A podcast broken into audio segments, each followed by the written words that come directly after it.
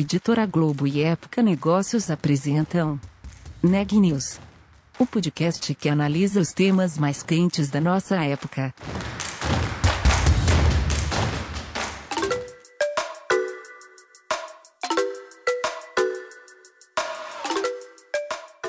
Olá, eu sou a Milena Tomás, da Época Negócios, e você está ouvindo mais um episódio do Neg News nossa série de podcasts sobre como navegar e liderar em tempos de incerteza. O Banco Santander foi premiado pela Época Negócios 360 Graus como a empresa da década na categoria Sustentabilidade. O episódio de hoje vai falar sobre como o banco implementou as estratégias para ser destaque nessa área. A repórter Luíse Bragado tem mais informações. Eu conversei com a Carolina Learte, responsável pela área de sustentabilidade do Santander Brasil. Na entrevista, ela relata como a empresa lida com o tema em todas as esferas, desde a mais alta liderança até a base de funcionários, e como a sustentabilidade virou estratégia dentro do negócio do banco. Bom, Carolina, obrigada por estar aqui com a gente no Neg News. É, o Santander foi o vencedor da década na categoria de sustentabilidade do Época Negócios 360. Então, eu queria começar te perguntando é, quais têm sido as melhores práticas do Santander em sustentabilidade na última década, né? E qual o resultado dessas ações até aqui? O que, que você observa? Luíse, muito obrigada. Quero agradecer a época por estar né, oferecendo essa oportunidade para a gente falar aqui. É, primeiro que a gente comemorou esse, esse prêmio com muita alegria aqui, porque ele é um reflexo do nosso trabalho de todos os dias, né? A história de sustentabilidade do Santander, ela começa lá em 2001, e acho que o banco foi muito visionário, né, em já se antecipar às questões de sustentabilidade, muito ligadas aos negócios também. Então, a gente, além das operações, o que se falava naquele tempo, falava-se ainda de ecoeficiência, eram os primórdios né, do uso eficiente de recursos, de materiais, mas a gente já falava de risco socioambiental naquele tempo. Então, a gente gosta de dizer que nossa sustentabilidade começou pelo negócio, né? Então, acho que é um sucesso a gente ver aí é, e receber esse prêmio é, de vocês, com certeza. Se eu tivesse que dizer é, quais foram as melhores práticas, e aí eu estou pensando nas coisas mais longas e mais estruturantes que o banco fez ao longo desse tempo, né? Então, eu posso começar aqui com um projeto que a gente tem há 19 anos, que é o Projeto Amigo de Valor, que é o, o primeiro projeto, na verdade, de destinação de recursos do imposto de renda devido para os fundos da infância e da adolescência. Ele tem 19 anos, né? É um projeto que já beneficiou é, mais de 600 projetos no Brasil inteiro, 54 mil pessoas e mais de 160 milhões mobilizados aqui para garantias de direitos das crianças e dos adolescentes. Então, esse é um projeto super importante. A gente, a cada ano, faz uma campanha, envolve funcionários, clientes. Hoje, a gente tem uma adesão altíssima de funcionários a esse projeto. Mais de 60% da base de funcionários adere, doa ou destina parte desse imposto de renda devido. É um sucesso. Então, é, há um, um reconhecimento coletivo também da importância individual para a contribuição social do nosso país. Né? Começaria por ele. Segundo, é, vou falar dos projetos de energia renovável. O banco é líder no setor de energias renováveis do nosso país e nós fomos pioneiros aqui a, na parte de energias eólicas. Então, hoje, 30% da capacidade instalada do Brasil em energia eólica passou pelo Santander seja na qualidade de financiador, investidor aqui ou assessor desses projetos, que nos dá muito orgulho. E a gente mais recentemente abraçando a questão do solar também, hoje liderando também o mercado de energia fotovoltaica, crescendo com esse mercado, acreditando nesse mercado, seja pelo Santander aqui na nossa rede de agências ou no Santander Financiamentos, onde a gente se relaciona diretamente com integradores e lojistas, é, ligados ao setor também. Então, energias renováveis, de novo, um outro, um outro ramo de atuação estruturante para o nosso país, né? Infraestrutura pura aqui é muito importante. Né? A terceira coisa que eu acho que vale a pena a gente ressaltar é o Prospera, que é o nosso projeto de uh, microcrédito lá atrás, e hoje, na verdade, é uma unidade de negócios dentro do Santander, que a gente está espalhado aqui hoje e mais de 1.500 municípios do nosso, do nosso país, mais de 500 mil empreendedores beneficiados. Então, são números que fazem toda a diferença no nosso país, né? Então, além de todas as práticas internas aqui, eu posso fechar aqui a tua pergunta falando que no ano passado, em 2020, a gente fechou com 27 bilhões em negócios sustentáveis, dos quais fazem parte, né, energia renovável, como eu contei, o próprio Prospera, agronegócio responsável, é, negócios como saneamento, então que tem um cunho social importante. Então tudo isso é fruto desse tempo que a gente aprendeu, viveu, né, e continua muito é, é, dedicado a trazer respostas para os desafios sociais e ambientais da nossa sociedade. Que bacana. Então, é claro que a gente está falando da década, mas é muito anterior, né, o, o processo do Santander em relação a olhar para essas pautas, né? Exatamente. Então, a gente for falar, a gente com 19 anos, talvez o programa mais antigo aí, né, e começando lá, 2001, com a nossa, todo o nosso programa de sustentabilidade. Que bacana. E assim, uh, Carolina, eh, como é que o tema é levado em consideração nas tomadas de decisão do banco, assim, falando de um ponto de vista de empresa mesmo, né? Assim, decisões estratégicas, como é que vocês olham para a sustentabilidade?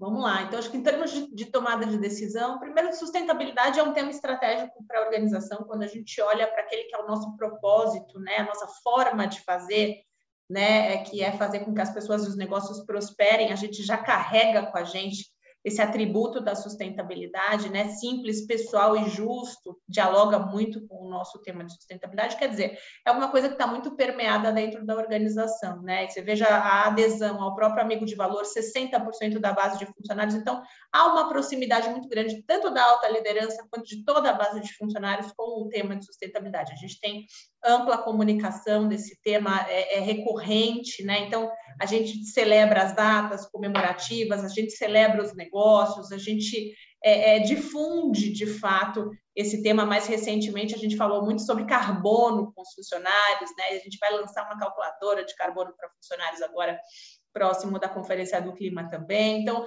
há uma, há uma disposição da organização de, de, de colocar isso no dia a dia. A gente acredita que é, é, é indivisível, né? A pessoa que está aqui trabalhando, a pessoa que está vivendo lá fora com a sua família, é tudo um cidadão, é tudo um indivíduo, e a gente tem que trazer essa mensagem. Em termos de governança, e aí eu estou falando é de tomada de decisão. Primeiro, as pautas de comitê executivo são permeadas dos temas de sustentabilidade, né? A gente insere isso dentro do planejamento estratégico da companhia. Então, da mesma maneira que todas as áreas de negócio aqui fazem seus planejamentos estratégicos, nós fazemos um planejamento estratégico de sustentabilidade e de negócios junto com essas áreas. Então, ele não é um planejamento estratégico da área de sustentabilidade, mas ele é do banco. Né? Então, a gente, a gente decide quais são os volumes de negócios sustentáveis que nós vamos fazer nos próximos anos, como é que a gente vai atingir os nossos nossas metas é, públicas, então tudo isso é discutido. Né? Nós temos um comitê de sustentabilidade, que é um comitê de assessoramento do Conselho de Administração, então dedicado com membros externos também para o tema de sustentabilidade, também composto por executivos internos da organização, é, vice-presidentes, o nível de vice-presidentes. Então, isso está muito, de certa maneira, permeado. A gente também tem um outro conselho que diz respeito às questões regulatórias, então o Banco Central tem normas específicas é, para o tema de responsabilidade socioambiental, principalmente no que está a gestão de riscos socioambientais, mas não somente, está mudando a legislação agora e a gente vai dar muito mais foco nas questões climáticas, por exemplo, e aqui eu tenho um grupo de executivos também, membros do comitê executivo, que compõem esse, esse, esse grupo, que a gente chama de grupo sênior da política de responsabilidade socioambiental, e que de fato acompanha também essas práticas do banco do dia a dia, sejam as práticas, as boas práticas, ou a gente chama de agenda positiva aqui, mas toda a agenda regulatória também do banco, no que diz respeito ao atendimento de normas do Banco Central Brasileiro e também do Banco Central Europeu, por sermos aqui é, o Banco Internacional de maior presença dentro do país e por ser um banco europeu. Legal. E assim, a gente também é, queria falar de inovação, assim, né? Porque a gente está vendo que esses dois temas estão caminhando juntos nas empresas, assim. Como que o Santander alia as práticas de sustentabilidade com as práticas de inovação? Tem uma, uma troca entre essas duas frentes? Como é que funciona? É, eu acho que o, tema de sustentabilidade é um tema de inovação, né, Luiz? Eu acho que a gente é, é, precisa se acostumar com isso, porque quando a gente fala de inovação, né, a gente está vendo o mundo mudando a cada cinco minutos. E isso nos traz é, é, muito a necessidade da gente estar muito atento a tudo que acontece, né? Quer dizer, não quer, não quer dizer que a gente vai lançar um produto novo todo mês, que a gente vai fazer uma coisa diferente. Para mim, a inovação no tema de sustentabilidade, claro, é, é, é, a inovação per se, que é essa de criar coisas novas e, e dar tratamento às coisas que a gente ainda não conseguiu trazer mas de fato é um olhar muito atento ao que está acontecendo, né? As coisas mudando muito rápido, as necessidades sociais mudando muito rápido. Então a gente se provoca muito, a gente se pergunta muito. Os próprios exercícios de planejamento estratégico e aqui assessorados pela área de planejamento estratégico têm este cunho, né? E, de certa maneira, eu acho que a gente acaba também interagindo com outras áreas, né? Áreas de inovação, por exemplo, do banco. Existe uma área de inovação dentro do banco. E a gente tem se proposto, eu vou te dar um exemplo do que a gente fez recentemente. A gente vai trocar todos os nossos plásticos por plásticos feitos de material reciclado. Hoje eles já são recicláveis, é, e aí eles vão ser feitos de plástico reciclado, né? A partir do ano que vem a gente começa todo esse rollout. E aí, na busca de soluções para isso, existem já soluções de mercado, mas nós abrimos, por exemplo, uma seleção aqui de projetos para poder identificar possíveis empreendedores que tivessem soluções para isso. E aí que não é só o plástico, por exemplo, poderia ter um cartão que fosse de papel, mas que tivesse a mesma função. A gente se desafiou a pensar, né?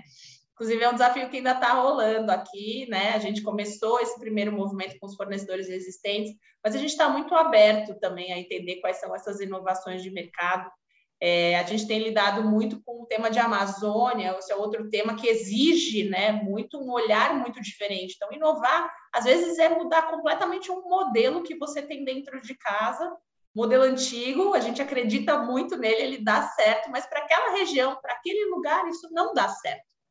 Então, a gente, essa é a grande provocação que a gente tem se feito é, ali também em Amazônia, né? Tive aqui recentemente, essa semana agora, visitando produção de cacau no interior do Pará, que demanda da gente um outro olhar, né? Que não é o agronegócio tradicional, o que que é? Né? Então, são essas provocações que a gente faz. Essa é uma das funções da área de sustentabilidade aqui, mas não apenas. Né? Eu acho que, de certa maneira, o Santander ele tem esse olhar para a inovação muito forte e há uma provocação meio geral, assim, né, dos executivos, uma inquietação daquilo que a gente pode fazer melhor, mais, diferente, ocupar espaços que o mercado ainda não ocupou. Ai, que legal. Você, você falando, me, me parece assim, uma coisa bem também assim de um, modelo de pensamento interno mesmo, que é da empresa. Por exemplo, vocês buscam essas é, novidades mesmo entre os colaboradores é, que estão aí todo dia. É isso, é, uma, é, um, é um processo da empresa. É isso que você está dizendo? Sem dúvida, a gente, o banco esse ano, né, a partir do ano passado, na verdade, a gente desistiu por uma estratégia de regionalização, né, comercial, estou falando. Nós abrimos lojas, e aqui a gente chama de lojas, não chama de agências, mas abrimos lojas onde a gente longe mesmo, interior, sabe, onde nunca chegamos. Por quê? Porque, de certa forma, os centros já estão saturados, a gente já tem uma presença e tudo mais, mas a grande verdade é que o Brasil precisa ainda se bancarizar, né? Ainda tem uma fatia muito grande da população que precisa entrar nessa. Se a gente vai para o norte, por exemplo, Amazônia, 50% de tudo que é transacionado é espécie ainda. Né? Então, assim, tem um desafio de bancarização gigantesco, de atendimento gigantesco, e as lojas elas passam a ter outra função, né, na verdade. Então, não é só emprestar dinheiro, não é só fazer aquele comercial.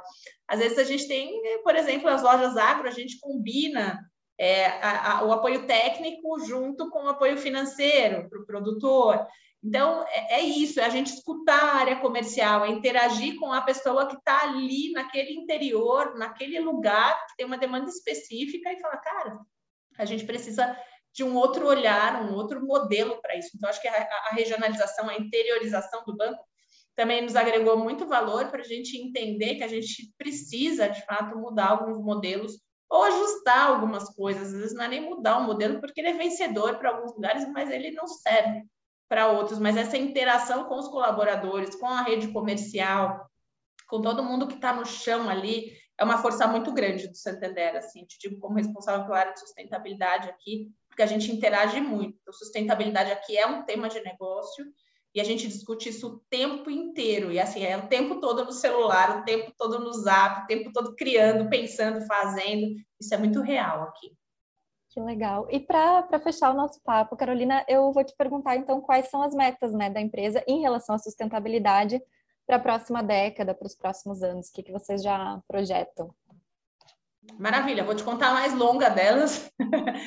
a gente assumiu recentemente o compromisso de net zero até 2050. Você vai me perguntar o que é net zero até 2050, né? Primeiro que é longe, é, então, a gente ainda não começou, a partir do ano que vem, a gente começa a dizer quais são as metas intermediárias né, para esse Net Zero 2050, que a gente vê como muito importantes, não isso vira simplesmente uma intenção, né, e a gente precisa de ações muito concretas.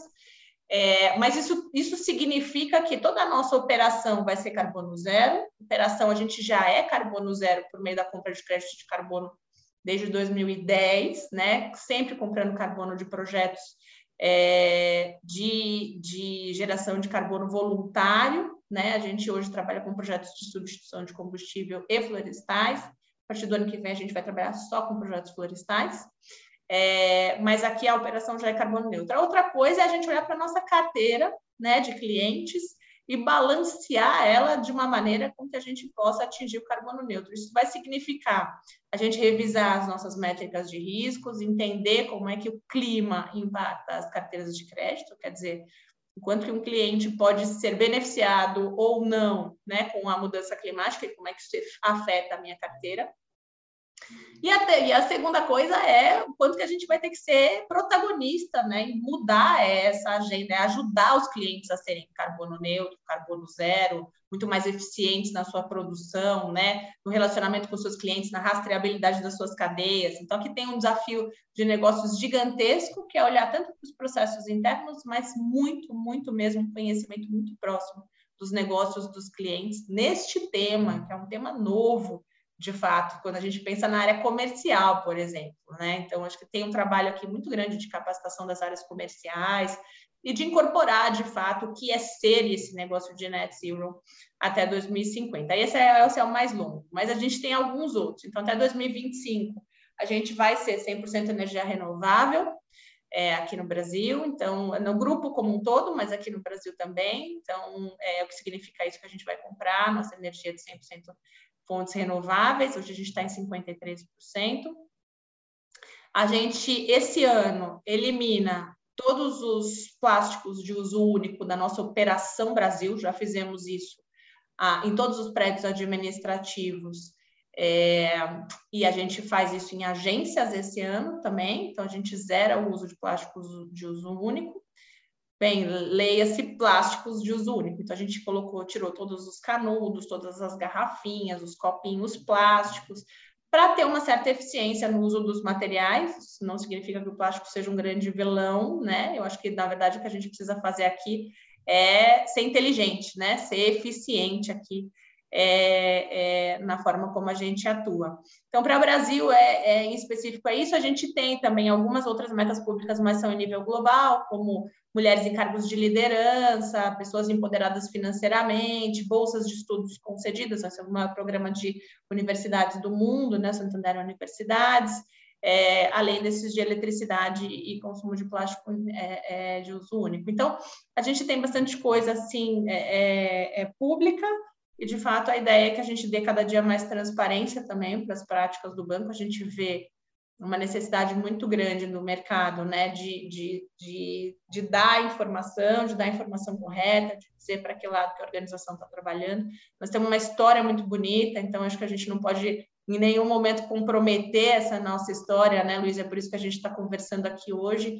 Então, uma preocupação muito grande com todos os processos internos, com tudo muito robusto, é, nos próprios negócios, né, a aprovação dos negócios que a gente batiza de negócios verdes, né, ou negócios sociais, adequação de taxonomia, então, toda a governança interna de aprovação de negócios, tudo isso é muito importante para a gente, para que a gente possa, de fato, é, é, continuar sendo esse banco né, de referência no tema de sustentabilidade, mas acho que o que faz da gente forte é essa união e essa consciência, de fato, do que é ser um banco, o que é ajudar a ser fazer esse Brasil, que é o Brasil do século XXI, né? Você sabe que na nossa estratégia a gente fala o que é esse Brasil do século XXI, né?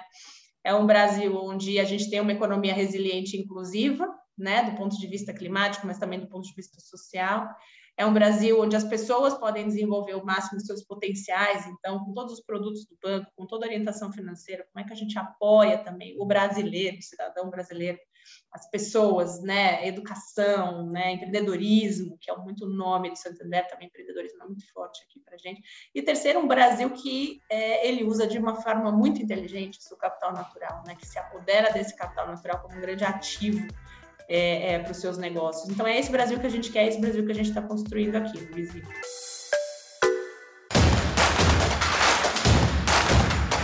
Esse podcast é um oferecimento de Época Negócios. Inspiração para inovar. Não deixe de conferir nossos outros podcasts. Presidente Entrevista Presidente. The Office. E os negócios da nossa época. Ouça, acompanhe, compartilhe. Vamos fazer deste podcast o nosso ponto de encontro.